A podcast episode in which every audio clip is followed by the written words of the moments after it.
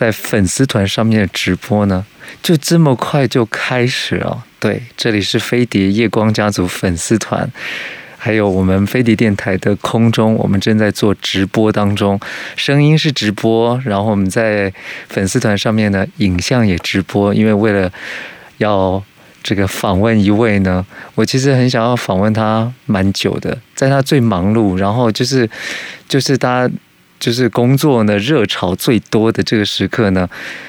我就很想访问，但是就这样一路下来呢，直到现在呢，我才有机会呢。我们还是又经过了一些周折呢，哎，我们终于排上了这个访问。今天他坐在我们这个直播间的现场后面呢，哎，他已经开始挥手了。后面呢就是这个照片啊，大家都可以看得到。他呢，哎，你你有看到那个画面吗？有吗？有了哈，有有有看到。干嘛要 要展开那个照片？是不是？稍微展开一下。他妈妈叫他小美，我今天应该叫你大美吧？嗯。Hello，黄大美你好。Hello，光宇好。珊珊你好。观哎，听众跟观众朋友大家好。黄珊珊。其实我是光宇的小粉丝哎。你干嘛这样说呢？刚刚听的那个就是好像这个这个夜光教主已经十几年了，有吗？哦，不止哦，不止哦，真的。我记得我来的时候还跟我跟我的助理说，我妈妈。叫我去买光宇的书给他看，真的假的？大概十多年前。难怪你妈妈呢，我也是你妈妈的偶像。我看到那个在访问 你妈妈的时候，我觉得你妈妈实在是超高级、超可爱的。对啊，她九十五了耶。对，九十五了。嗯，来，黄珊珊呢，今天在夜光家族的现场，那就是过去呢，她很忙碌。那现在呢，就是当他有一段这个人生的这个呃逗号的时刻，他还是一样有忙碌的，因为现在呢，你都就是跑宣传你的新书，两本新书呢，在就是选举之前。就是你没有办法好好的做宣传，现在呢，有机会一站又一站，然后透过这个座谈啊、演讲啦，然后跟大家分享你的人生，还有你从政之路，还有你对于人生，呃，还有你的工作的看法。怎么样？就是那时候很忙的时候没有办法，就是在最热度的时候，反而就是因为要忙选举，没有办法好好分享新书，然后现在呢？诶，那个虽然就是选举的热潮过了，你现在分享新书，你感觉大家的回馈反应怎么样？我现在啊，因为选完以后，我就开始到，因为以前都在台北办签书会，然后后来就到高雄、台南、台中，反而可以走透透。是新北，对，所以呃。我去的时候，其实大部分的民众都看完书了，所以很多都跟你分享里面的故事，然后反而就是就交流更深刻，是不是？对，然后他们就很认真，就是有的有的都已经看得出来，他都那个书套也包了，然后折页也有了，连然后那个重点都画了，眉批啊，对，所以就觉得很感动。然后第二就是还有很多新朋友嘛，新朋友可能会因为这样子而来，嗯嗯。那我觉得第一次感受到作家。的那个哎，骄傲可以影响比我们想象中影响的人更深刻。我知道，因为你在。比如说当市议员，或者是当这个律师，然后又当了这个副市长，嗯、那你接触的人呢，跟一个读书者书群呢是不太一样的，因为书呢是又更心灵，就是更安静的时刻在看着。嗯、那如果你从政啊，哦噼里啪啦，乒乒乓乓啊，嗯，对不对？然后当副市长也是哦刀来剑来的，然后你就你就要稳住啊，要去面对对付这些。可是如果看书的人。嗯，应该不是来找你吵架的，或者是要干嘛，都是想要跟你交流，要想要认识你更多，对不对？而且在这个电子的时代，你要拿纸本的书，那是一个很不容易的事啊，我觉得。然后，但是你因为你拿了纸本的书，反而你会更珍惜这个里面的资产。我觉得他们那个。感觉那个书都非常的珍贵。你你有没有发现他们对你的就是个人的这个部分，嗯、尤其是你描写到感性这一路的你三十三个人生故事，嗯，然后大家的回想都特别的深刻。然后在医院中醒来，然后或者说遭遇到什么样的这个挫折，人生的很多的这个转折，你都在书中透过三十三个故事跟大家分享，大家反而回馈更多哎。是啊，因为大家认识我的时候都是一个很理性，然后政治人物，然后可能感觉是那种严肃，然后非常非常的哎那个什么感感觉好像很干练，对，那都没有一个软弱的形象，或者是说可能会。呃，也是一个正常人。对。第二个就是，哎，原来这小孩还挺叛逆的哈，那他觉得反差很大。对。那这三十三个故事，当时写的时候，其实只是。跟人家聊天，嗯嗯，然后我们聊天就说：“哎，你这个人怎么这么，你的生人生怎么那么奇怪？”是。然后我就想说，有很奇怪吗？可是每个人讲完都觉得你很奇怪，你赶快写一写吧。是啊，大家都觉得，哎，怎么跟想象中的不一样？是不是？在这一个书中啊，就有两本书，一本呢就是黄珊珊三十三个人生故事，然后第二本呢是叫做《城市城市》，因为。要让一个城市进步，哎，你要有自己的方程式，然后怎么去看它，怎么去解锁它，对，然后这两本书呢，就是一个是呃从政前，一个是从政之后，那那就是尤其是呃成为一个副市长，你的经营城市的理念啊、想法，就是描述都很清楚。这样，你是一个就像刚刚大家就是大家认知的。就干练啊，严肃啊，你觉得自己是不是不有趣？还是别人觉得你不有趣？你妈啦，你的朋友身边，可我我可有趣多了呢。外面人觉得，我觉得我很不有趣哈，尤其是柯文哲常常说你太太太不有趣了，因为我太正常了，就是不会出错啊，也不会讲错话，也不会呃。有太多的情绪，然后在我的工作上，可是我自己本身其实就是一个平常人嘛。然后，其实我以前当律当呃从政以前，我当律师，其实我是一个脾气很大的人。真的吗？对啊。哦，这就有趣了。我觉得脾气大也蛮有趣的。超凶的，为什么超凶的？因为当律师，我那时候很年轻，我才二十二岁，二十二三岁就当律师。然后呢，我去当律师，人家都觉得你是小朋友、小毛头，你你到底会不会打官司？所以你必须立威嘛，你要立威这样。没错，而且我要让那个老老的当事人觉得我很厉害哦，所以我一定要呃叫什么狐假虎威啊。所以那时候是你的人设是这样子，人设是要穿很 tough 的套装，你知道？对，然后还要非常非常的利落，对，然后甚至非常的犀利，然后跟他说你只能这样讲，你要听我的。嗯嗯。所以那个时候我反而觉得，呃，我是比较嗯。跟后来，因为从政，你必须要有很有耐心，跟民众讲话，对，然后跟更多的同理心，就其实反差还蛮大的。以前是我专业，你听我的就是了，你不要啰嗦。对，后来我要去听民众的声音，就觉得哎，我自己的调整。那我自己是一个很随性的人，就是我很爱玩，嗯嗯，哦，念书念得不错，所以我大部分时间都在玩，嗯嗯，然后像晚上就会听广播啊，同学都在读书，我就在。听音乐、听广播，我过得很快乐。我的、我的、我的学生时代是一个非常快乐的，就是非常快乐的游戏的人。嗯，我喜欢打电动，我喜欢看电影，我喜欢听演唱会，我喜欢到处乱跑，甚至我喜欢去看棒球。是是，我不是那种乖乖在那边一直读书的小孩，所以其实这个大家看起来啊，这个人好像应该是。很认真啊，用功其实完全不是。对啊，可是因为你有很多的生命历程，在你的笔下，突然感觉到你是一个人，好，不是一个呃专业的律师啦、形象啦，要不然就是一个市议员呐，就勇敢无畏啊，然后也不是一个副市长啊，你就要倾听啊，然后又然后同时也要娓娓道来啊，想法啊、理念啊，就是在这本书里面呢，你就是你。然后你的经历，然后像一个十五岁，然后经呃四岁，你就会读报纸了，对不对？对。然后到了这个，然后整个这个过程，其实你也可以算是，就是都很成功了。然后也会念书，然后十五岁这么勇敢，如此叛逆，然后就说没关系，我就到我就到台北来，然后就一个人啊，在北一女，然后后来又到了这个台大，本来念大气科学，后来一听，哎，我对那个政治。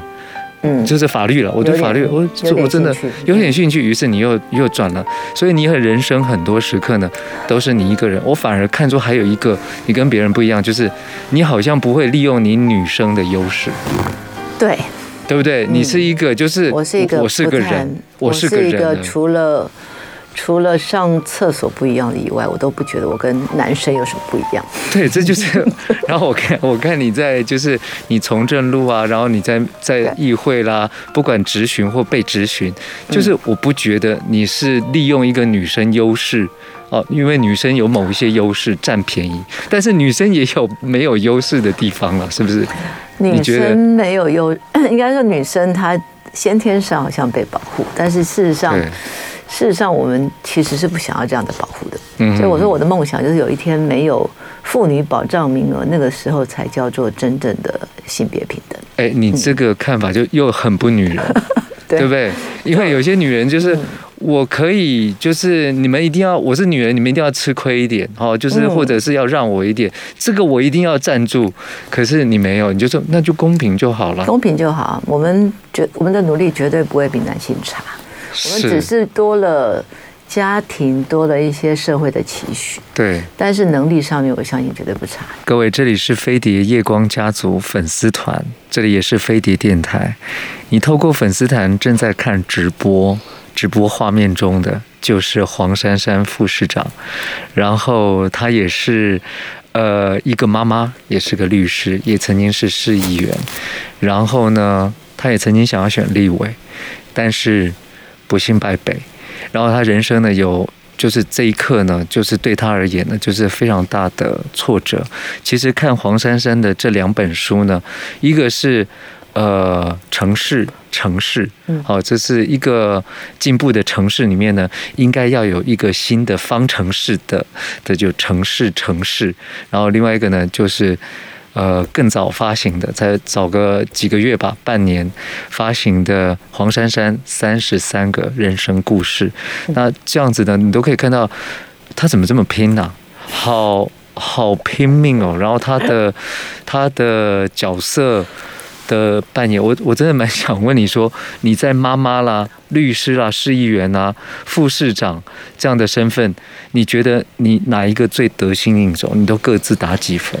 哎，这个分数很难打。其实我不太爱给自己打分数。每一个工作，每一件事情都要尽全力去做。那做了不见得做的最好。妈妈，我是当然应该是最不好的，因为妈妈，嗯，妈妈我应该不及格。我因为我看到就是他，你常常为了工作牺牲孩子，然后让孩子呢就变得非常的独立，孩子非常的独立。对，他但是如果你问我重来一次，其实我觉得我也会选择不要走这条路。对，这也是我想问你的。好，但是反正我想要陪他长大。你想陪他长大，那、嗯、这句话其实背后有一些妈妈的心心酸，那真的是有心酸。所以你觉得分数最低的是妈妈？妈妈，OK，五十分。那律师？律师，我当律师的时候二二十几岁，我当了六年，嗯、我大概两三年我就当合伙人，我应该是当的还不错的律师，因为当事人都还蛮相信我。嗯、我觉得律师、市议员、副市长都应该有八十分以上，哦、自自己来说。嗯、但是律师是我自己可以选择选择的。对，那议员跟副市长就必须要跟民众沟通啊，跟有一些东西，有一些选举，嗯，那不见得每次都会这么顺利如意，但是。在每年看要该做的那些事情上面，我是尽全力去做。对，所以以尽力而为的话，我觉得是百分之一百用自己的心力去做。但是对对对，表现要别人来打，不是自己打。嗯嗯，是，你知道那个，就是因为你的工作是透过了从政，然后大家更。更多机会知道黄珊珊。那律师，除非你也占据了媒体版面，因为什么样的案件，然后才有可能就是知名度更高，然后也许你会接到可能对社会更有影响，或者是社会更关注的议题。可是从政呢，市议员啦，然后尤其当副市长，那就是几乎常常都在镁光灯下。你觉得像现在呢，就是好像感觉呢？你虽然还有继续在做法服，哦，在在做这个法律咨询，一样你没有忘了，但是呢，好像感觉从政是更多人期待说，哎，黄珊珊她是一个就跟我们一样啊，是个普通人啊，她可以了解普通人的心声，她可以她可以做很多的事情，而且她大无畏，她可以勇往往前冲，这样，所以可能更多人是期许你就在从政，你会不会就是被群众或者是？被大量的人给影响到你的决定，会吗？这这一次，因为我选举的过程哈，对，很感动，就是你看到的都是年轻世代，嗯、然后。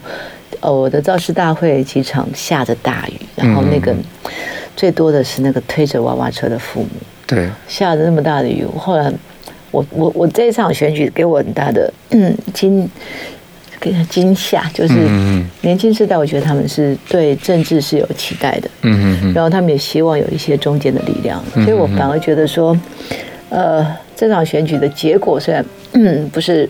不是如尽如人意，但是这个过程还有这些民众的期待，嗯，现在是我肩上最重的担子，嗯嗯，所以我不能随便的说，哎，我不玩了，我我回家了，好，我去回去做我自己的事情。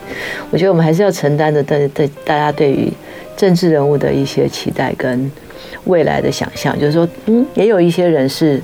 从政是让大家能够信任，也让大家能够呃希望你能够继续为这个国家社会做事。所以对我个人我是非常简单哈，我我我我其实现在是老百姓，我想干嘛就干嘛。嗯嗯，但是我还是觉得我没有办法放弃的是，有这么多人，有三十四万人给我的指给我的肯定，还有支持，还有最后我看到很多年轻人现在，我现在走出去还是会有人会哭哎。嗯，大家就觉得就是很可惜。我之前刚选完，我后来出了一趟国，他们就问你为什么要出国？我说，因为我去买个面包，店员就开始哭，然后买个 买个什么鞋子，到哪里到哪里，我一一天要安慰，大家就不舍，因为大大部分都年轻人，那店员都是年轻人，嗯，所以其实我碰到很多的这种压力很大，嗯，那现在他们哦，就还是会哽咽啊，还是会，但是最后跟我讲一句说，珊珊你不放弃，我们就不会放弃。哦，这句话让我蛮好，没有办法放弃，所以等于说我会觉得，因为 OK，我们现在做的不是只有政治，而是你在你的工作上对于社会国家有一份责任，然后对于地球有一份责任。所以我现在他们问我要干嘛，就说我要做对国家、社会、地球有利的事。嗯，那这就是我现在会做的事。原来从政，有的人说就是你是你。玩上了政治，你玩上瘾了，你是不会退的。有的人是用这种酸民，或者是用这种角度去解读，可是他不知道呢。就有人从政的时候，他是有理念的。尤其是我看到，就是连包括你在大学的时候，那个黄茂荣老师，对，当时跟你讲的话，关于野百合学运，然后他。哽咽的告诉，就是哎，你们今天怎么都没有去？有啊，我们去了，但是我们我黄珊珊说舍不得不不听课，黄老师的课，所以又回来，但是只有七个人，但是老师一样非常认真的去讲课，然后同时也把他的想法告诉大家，说我希望你们都努力，你们成为体制内的改革者。对，好，就是你如果真的觉得这个社会是不公不义的，或者有一些是要改革的。老师很感性的、哽咽的，就告诉大家，就说你们就成为体制内改革者，所以。有的人改变了我的一生，对对，改变了他的，改变黄珊珊一生。我就没有去外面抗争，我就去选择读书考律师，然后就 就有机会也从政了，然后就成为真正的在体制内的。那当然，如果你在体制外，就是像评论的，像。像我们呢、啊，有时候就是也可以说说自己看法。其实我们是不需要负太多责任，但但言论责任就是别人怎么看你，你在讲话，这当然也是要负了。可是我觉得真正是做事情哦，这个老公阿红也很卡老啊，这个常常会遇到。所以我说，政治其实是一个很吊诡的。我我曾经访问这个柯市长，那在他最红的，大家都哇这个。就是阿贝说好神哦，然后在那边，我反而不喜欢他，我都当面跟他讲，我说我我反而那时候不喜欢他。可是当我觉得你的民调很低，大家就觉得你你的你从政这么努力，然后你也对疫苗、对对防疫这件事情，你大炮轰政府，你说出了很多民众心中的想法，但是这时候却不是你民调最高，但我就想访问他。嗯，就像我也没有在，就是也许你在职位啦，或者人群最最热闹、最风光的时候，哎，可以访问到黄珊珊，但是好像人生。就是会在某一个时刻呢，哎，大家会相逢。那政治有时候真的很吊诡的是，你你那么努力，那为什么民调那么低？哦，就是就是有时候很很奇怪，你怎么看待？你已经进来政治？我觉得，因为我们的民调，或者是我们的人民，他其实还是很，其实他比平常，除非影响到他自己，否则他不太关心政治，而且觉得政治很乱。对。然后政治人物，我觉得啊，他就是希望把它搞得更乱，让你不想管。那你不想管，你就会只会什么？对了，你就会只会怎样？只会听他的。对，或者是只会因为你家你是蓝的，你是绿的，那只要你简单的只有分这个就好了。嗯，他不想要你辨别是非，他不想要思考，他不想要你搞清楚是非善恶。嗯，但是很很好的是，台湾的人民有大半还是懂是非善恶，所以你才会看到。三次的政党轮替，他其实就是很清楚的告诉你，嗯，你做不好就是换掉，没有别的例外。嗯，那但是他们还是会希望用这样的角，第一叫政党对立，嗯，叫意识形态，嗯，这样你就不会认真的去看，而且你会觉得好烦，我不想投票。嗯，你看这次投票只有六成不到，对，你讲对了，他不要你清楚，清楚的话，他们就会。就是就会发发现说，原来他们其实都没有为这个国家奠定长久的制度，嗯或者是说真的去面对未来的挑战。不要说什么光一个油价、电价跟什么跟蛋价，对这些事情不是今天才发生的，早就是了。他不需要建立制度，因为他只要到一直发钱，一直发钱。对啊，你到时候你还是会投给我，因为你不投给我，难道你要投给对方吗？他们的想法就是这样，你不投给我，难道你要推给对方吗？因为你不会推给对方，所以你只能选我，我再烂都可以。对啊，就是我们存在的价值。就是其实这政治难道人民不会看得出来？你刚刚讲到油价、什么电价，尤其是电价，才说的，反正就是动涨动涨都选举语言。然后到了就涨了之后呢，就是哦，我们补贴。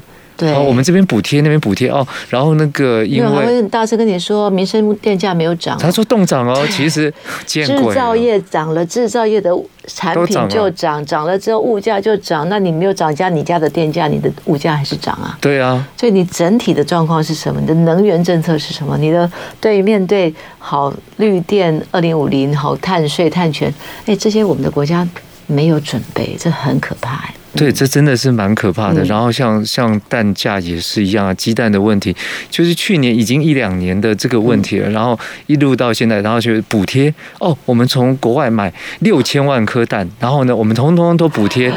你知道六千万颗蛋哦，就补贴下来是几亿耶？这就算了，那可以解决问题嘛？我那我前天碰到陈吉仲主委，我就跟他说，我跑了四家 Seven。买不到茶叶茶叶蛋，对，也是，而且茶叶蛋一颗十八块哦。哦，那是现在那个有些，所以他脸非常非常的铁青的告诉我说，有有有有进口了，进口了，快了。但是这些都是缓不积极，或者说是治标不治本，或者只是昙花一现。对。那黄珊珊呢？大家就是期许他，就是从政的时候呢，她也是一个立论清楚，然后。呃，讲法说法啦，就人民是可以听得懂的，就舒舒缓缓的。你也好像不太适合，就是比较比较激昂的这个表演的这个方式，这样。但是在政治这这条路上面，真的光怪陆离。你们是理想派，或者有自己心中的这个想法，但是有的人却是表演派，或者说是像那个 predator，像是那个猎食者，哪里有那个利益他就掠食过去，哪里有权利或者是怎么样，甚至是哦哪里有血我就冲过去了，就是这个生态真的是。蛮吊诡，你在政治上面，你难道不会觉得肮脏，或者说，哦，真的没什么好学的，真的是人生最肮脏的也在这里。我从这二十四年，我二十八岁那年当选议员，那在我的内湖南港选区，其实那个地方还蛮单纯，我觉得。对。然后我其实，哎，我真的都没有管过什么政治，我就是做好我的选民服务，嗯嗯，民众来找我的事情，我就会好好的认真帮他做。你不觉得那个叫做政治？我不觉得那是政治，因为只要。马路做了不会只有蓝的走绿的不走啊？对啊，所以你把你把环境变好，人民关心的事情做好。内湖南港在我的选区现在是什么样的情况？以前都是草哎，现在全部都是经贸园区、科技园区。对，这就是。这个城市的进步，它已经不会，所以我其实一直都没有参加主流政党，我也没有去做所谓哗众取宠的作秀，我也很少去跟人家做政治对立，我就是做好我自己的事情。所以后来柯文哲找我当副市长的时候，我还问他说：“你干嘛找我当副市长？”他跟我说：“他他问了一群二十几年从政没有负面评价的人，真的不多了。”嗯，所以我很骄傲。我觉得这个倒是你，你大概选举看不到说大家说黄珊珊不好，黄珊珊哪里做了哪些坏事，或者是以前怎么样怎么样，其实你找不到。为什么？那我就是认认真真做我的，做我，做我的服务。我其他 事情都没有想过。所以对我来说，就是政治没有那么复杂，你可以很简单，只要你维持，嗯，你本来该做的事情把它做好。你每天你每天想的东西，因为你不把本业做好，嗯、一直在一直在找，哦，串这个串那个，然后可能怕这个怕那个。嗯、我觉得你本身做不好，你当然必须要去靠靠山呐、啊，你当当然必须要跟人家斗嘴啊、吵架，要找新闻啊。你因为你没有把该做的事情做好，是那为什么也不听人民？人民最在乎，你就去做好就好了，是，是不是？就是这样。所以柯市长也讲过这样的话，同样的话就真的没有那么那么复杂，一点都不复杂。对，然后他又本身又是诚实豆沙包嘴。就反 反正有他在的地方，常常就是京剧连发，然后很惊悚的京剧哦。我觉得他是一个蛮简单的人，就是蛮蛮好相处，然后也很清楚，反正脑袋想的跟嘴巴讲的是一样。是是没有错。可是可是你知道，从政的人每个人都累个半死。像我看到你，你那时候在选立委，虽然后来失利了，嗯。然后你也因为身体的状况，因为有很，就是反正有很多人不知道，然后居然有人说你根本没有尽力嘛，你根本不知道 到这样子。然后那时候我在看说，干嘛这样子？这样讲人家，你又不是不知道他，就会原来在你身体上面，没有人知道我生病了。对，没有人知道。那很多人都自以为你就是一个全知者，尤其是爱好政治的人。哦，那个评论下来，他讨厌一个人，他可以说出几百篇罄竹难书他的恨，就是像现在。我觉得他们都好厉害，那个天时天就是人文地理什么天文全部都懂。对啊，然后但是你说像像你们如果没有爱自己，我觉得政治人物。你看身体病的病，我看到书中你写的，就是经过了就几几番的波折，你也说自己死过一次这样子。那你没有爱自己的话，你怎么撑到现在？我问你，你在爱自己上面，你你自己打几分？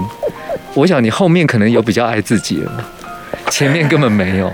生病以前完全完全仗着年轻，然后我觉得我是无敌神力女超人，我一天睡大概四个小时，然后撑了二十年，然后半夜不睡觉。哦天哪！然后因为嗯，这才不爱睡觉，我觉得睡觉很浪费时间。嗯，然后不吃，不吃饭，然后吃饭不正常，然后不喝水，就不想上厕，不想在外面上厕所。对啊。然后那就不运动啊，不运动加上，呃，还有什么？嗯，天哪，就是不睡觉。三十分下去，要要再降低了，可能要更低了。所以身体非常的差，就那种，哎，我妈妈九十岁了，她的那个健康检查，健康检查红字比我少。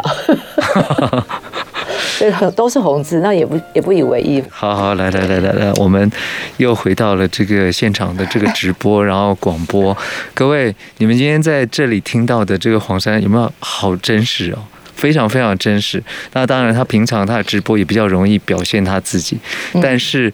呃，我知道他上节目啊，然后什么，他就是做做一个专专业的受访者，然后就立论清楚讲而已，就是他比较没有太多强烈的情绪的反应啊，哦，都都不太会。但是今天这段访问呢，如果你们觉得就想要给黄珊珊加油支持，也觉得哎，我们今天这个访问还蛮有价值，请把这段直播呢分享出去。好，然后就是公开分享出去，然后按个赞，好，然后给我们按个赞，然后给黄珊珊呢也按一个赞，因为我觉得一路要走这么久下来，仍然对政治还没有失望，而且还保有就是最简单的初心，我觉得这个很不容易。我觉得可能政治没有教会你太多事情嘛，我这样有点讲反话。教会你，你可能要变得很精明哦，你可能要变得很市侩哦，你可能要要这个眼眼光要好哦。我要选择什么政治正确哦，我要选择是不是政治有时候会教会一个人呢？怎么会有一些？可是你觉得政治有没有教会你另外一些东西？我觉得我好像很难被改变。真的吗？你还是你？我就是不太，我只做自己喜欢的事。到从以前到现在，从当律师当议员，其实都一样。我就是我不喜欢的事，你很难勉强我去做。嗯，那连我的家人，包括我，我刚刚讲嘛，我大学毕业然后填那个志愿卡，我爸爸我要跟我讲啊，填什么学校啊？对不起，我刚刚已经寄出去了。其实其实我还没寄。对，我看。然后我是真的是蛮惊讶。像我像我结婚就是打结完婚打个电话给我妈，哎妈，我刚刚结婚了。然后我离婚那天也是那个啊妈，我刚离婚了。你看，这就是我就做我自己做，做我自己，因为你的身体本来就要自己承担啊，你你不承担，你你要交给谁？你还是要自己来。所以我的做事情，所以政治有没有教会我什么事？我觉得好像没有，因为我还是那个做自己喜欢的事的人。很多人说啊，你现在可以做什么做什么做什么，我就说你们太不了解黄珊珊了。嗯嗯嗯。黄珊珊不想做的事，你用金山银山都搬不走。嗯嗯。我想做的事呢，你不用找我，你不用跟我讲，我自己就会去做。嗯。所以这是我很奇怪的个性，但是也是因为这样子，我还每一天都这么快乐。嗯，因为我知道，就是之前呢，就是大家分派你哦，你要去选立委了，哪一区了？然后现在你你可能要做做什么了，接什么你不喜欢？那这样子，你既然说你要答应大家会，就是政治有点责任，那你说说你的下一步你要做什么？你自己说。我刚刚说了那个对社会、国家、地啊，这个很空泛呢。比如说我在做的是，我的很多朋友他们都在做企业社会责任，尤其是二零。五零净零碳排，那我碰到很多的新创团队，因为我在当副市长的时候接触很多。那很多企业它其实也要做一些检视报告，所以它其实有很多很多事情可以做，可以把它连接在一起，把这些企业它必须要付出的这些对呃地球有利的事情，它其实应该落实在这块土地跟人民的身上。而不是写份报告，然后为了要拿去啊上市贵公司要去做报告，我觉得那个都太形式化。我们现在，我现在做就是帮忙很多。那天我还带着一些上市贵老板，我们到我们内湖山上去看小农，怎么样来协助他们的农民，他的在地的食材就是低碳饮食。嗯，在地的旅游就是低碳旅游，我们不要再花太多的碳足迹，可以增加这个地方的生机。我觉得这是我现在会做 ESG。好，第二个，我觉得我们希望能够做国家有很多制度没有健全，我刚刚讲的碳权，碳权对于我们的国家都还没有往前进。嗯，台台湾还有另外一块叫做治安、资讯安全。资讯安全，这真的是大家最太可怕。我们每天我就接到我的，我去被什么华航打电话给我说啊，你的各自泄露了。我说然后呢？我被泄露，我是还算是有名的人，那更多的小市民，这些各自到哪里去了？做了什么使用？被买卖了。对，像这种，我们应该去怎么推动立法？怎么做这些事情？这些我觉得比我去哪一个位置更重要。可是这不是还是要回到体制内？当你可以讲话，所以最近有人又说不分区立委啦。哦，啊，好忙，怎么样？好忙是不是？我觉得，我觉得我现在就是做一个。对，将来这些东西可能要在体制内。那现在也有立法委员，嗯、每个立法委员我们都要。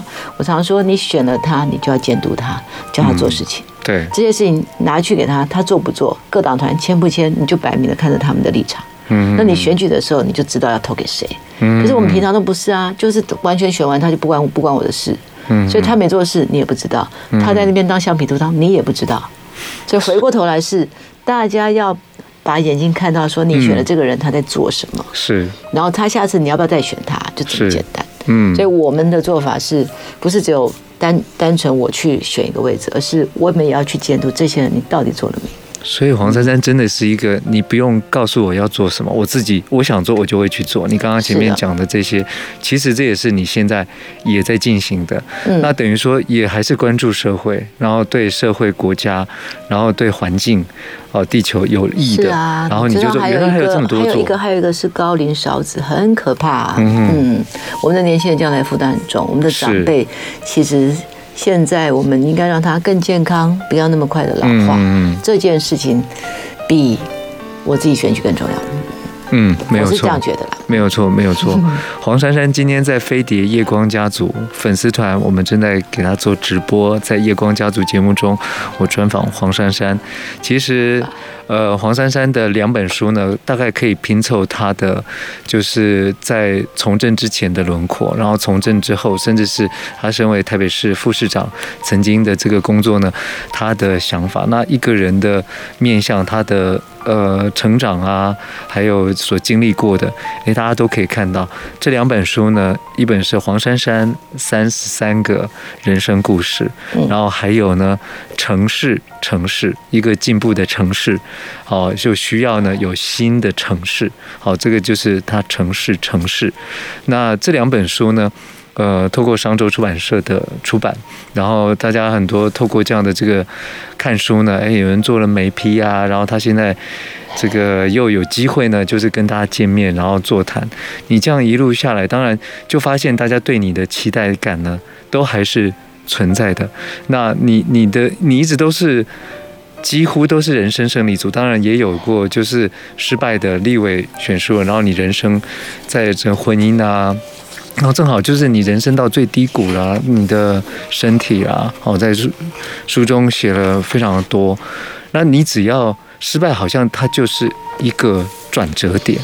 那那你看到就是你你是胜利的时候，你比较就是胜利。你当然你不是一个得意洋洋的人，但是你觉得你胜利的时候，你得到比较多，还是说你失败的时候呢？就是失利的时候，你你获得比较多，你怎么看待这？我生病以前，我都觉得人生都几乎没有什么挫折，几乎几乎没有。对。那生病的时候就发现，哇，我不能控制身体这件事情很可怕。就是我意识清醒，但我没有办法动。嗯。那个是。对啊，看看到你你紧急，你觉得你快要昏倒了，赶快给助理。对不对？然后后来你居然在那个医院这样醒过来那样。对，所以就是你第一个就是，所以我失败的时候发现，哎，其实我学到很多，而且从那一次生病到现在，改变了我的人生，改变了我人生观。嗯嗯。那我，呃，我觉得对我最有帮助就是我的朋友来跟我说，嗯。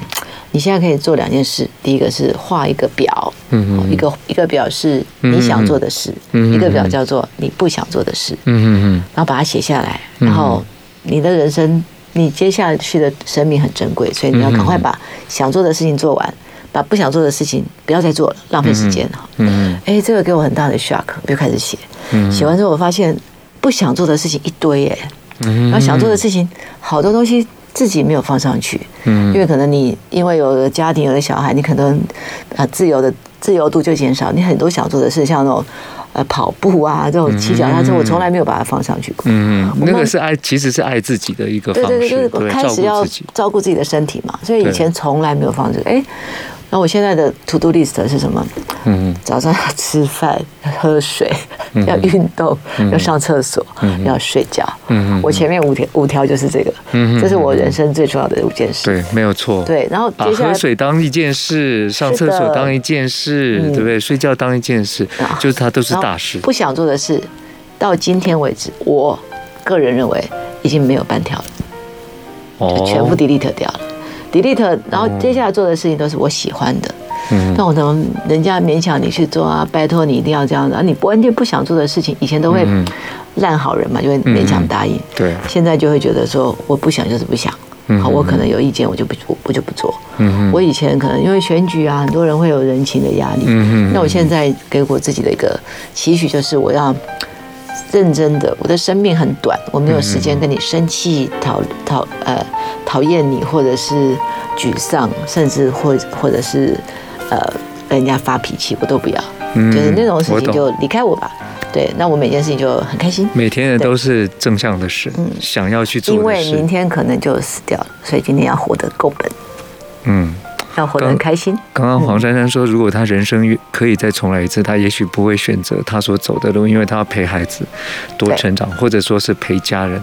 我在看你的书的过程当中，我有时候都会跟你的妈妈对话啦，跟小孩对话，就是说。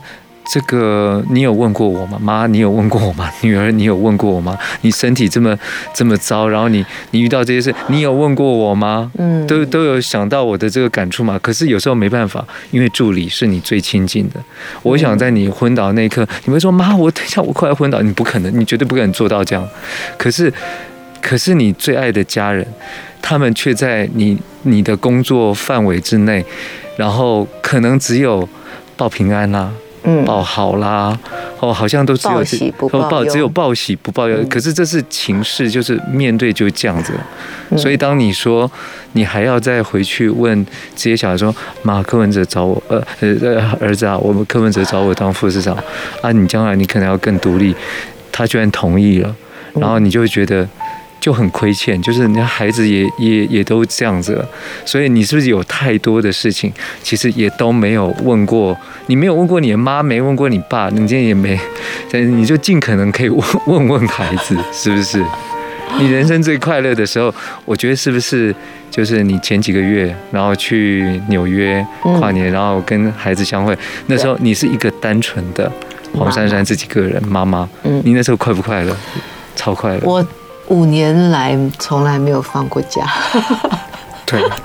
就光三年的副市长，然后加选举，加前面两年其实也在选议员，所以我那样几乎将近五年没有休过假。然后后面三年是，呃，副市长是每天早上七点半，然后六点半出门，然后晚上十一点回家。嗯，孩子其实这三年，他跟我讲了一句，他说：“妈妈，你知道吗？你三年来我没有见过你超过一个小时。” 哇，这句话其实也蛮也蛮心酸，也蛮心酸的。然后在这三年，因为他出国念书，所以他。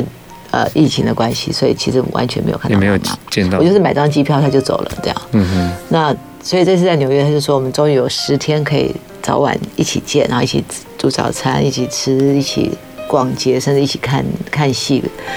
那他也很开心，我觉得我也很开心。嗯、那因为他也长大了，就是大三了嘛，大三已经一百八十公分，那个一个壮壮小子，所以是其实如果重来一次。如果我可以多陪他，尤其在他，其实在他在我生病之前，他就是因为他的青春期。嗯嗯。那我一生病，他其实青春期也缩得很短，缩短，几乎嗯。那种发脾气的什么，看到妈妈生病，他对他必须要 hold 住。所以这个孩子对我来说，是我应该亏欠他最多嘛。就是妈妈已经了解我的个性，她也也也习惯了，因为还好六个小孩，所以她可以 注意别人。嗯。那我的话就是大概对孩子的亏欠最多。嗯，你对孩子而言的亏欠，那可能在某一些部分，他也在学习妈妈之前的独立自主，就是，嗯，也许在某些个性部分呢，就是也要承袭你啊，就是果敢勇敢啊，不然都遇到了怎么办呢？对不对？我觉得他现他反而是说，因为这个过程，他知道他他有一个很我觉得很大的优点，就是他知道他必须靠自己。嗯，这一点，会我觉得他在将将来的人生中，应该会是他最大的利器。他就是不需要，他不不用担心说他会是妈宝，或者没有妈可以当宝，所以 所以他就是一个必须要靠自己。然后包括我们是单亲家庭，嗯，我跟他讲，你妈妈在台湾，我虽然是从政，但是其实我们没有很厚实的家资本，你一定要靠自己过日子，一定要靠自己生活，所以。我觉得反而是这样的训练，让他我相信他将来自己的谋生能力跟对自己的期许，会比我可能还要更努力。我觉得，嗯，我知道，就是黄珊珊呢，就是身为一个，就是。从政的这个人物，可是却保有呢一个普通人、普通家庭的，所以很多人就是对他的这个鼓励啊、支持啊，也就是说，诶，他懂我们的，因为他经历的，就像你说，哎呀，好糗哦，我我居然还要贷款，然后让小孩出去念书，就好糗，这样被被知道的，就是没有啊，这就很正常啊，对啊，对啊，气死我了，是那个。我有个朋友说他来他来支持我的原因是什么？我说什么原因？他说，因为他认识我贷款的那个银行的行员，然后那个行员告诉他说，黄珊珊是真的拿房子来贷款给他儿子出国念书，因为他帮我汇款到他们的学校的账户。然后我就说啊，这样是很奇怪吗？我的朋友说很奇怪啊，政治人物哪需要这样子？你哪需要这样子？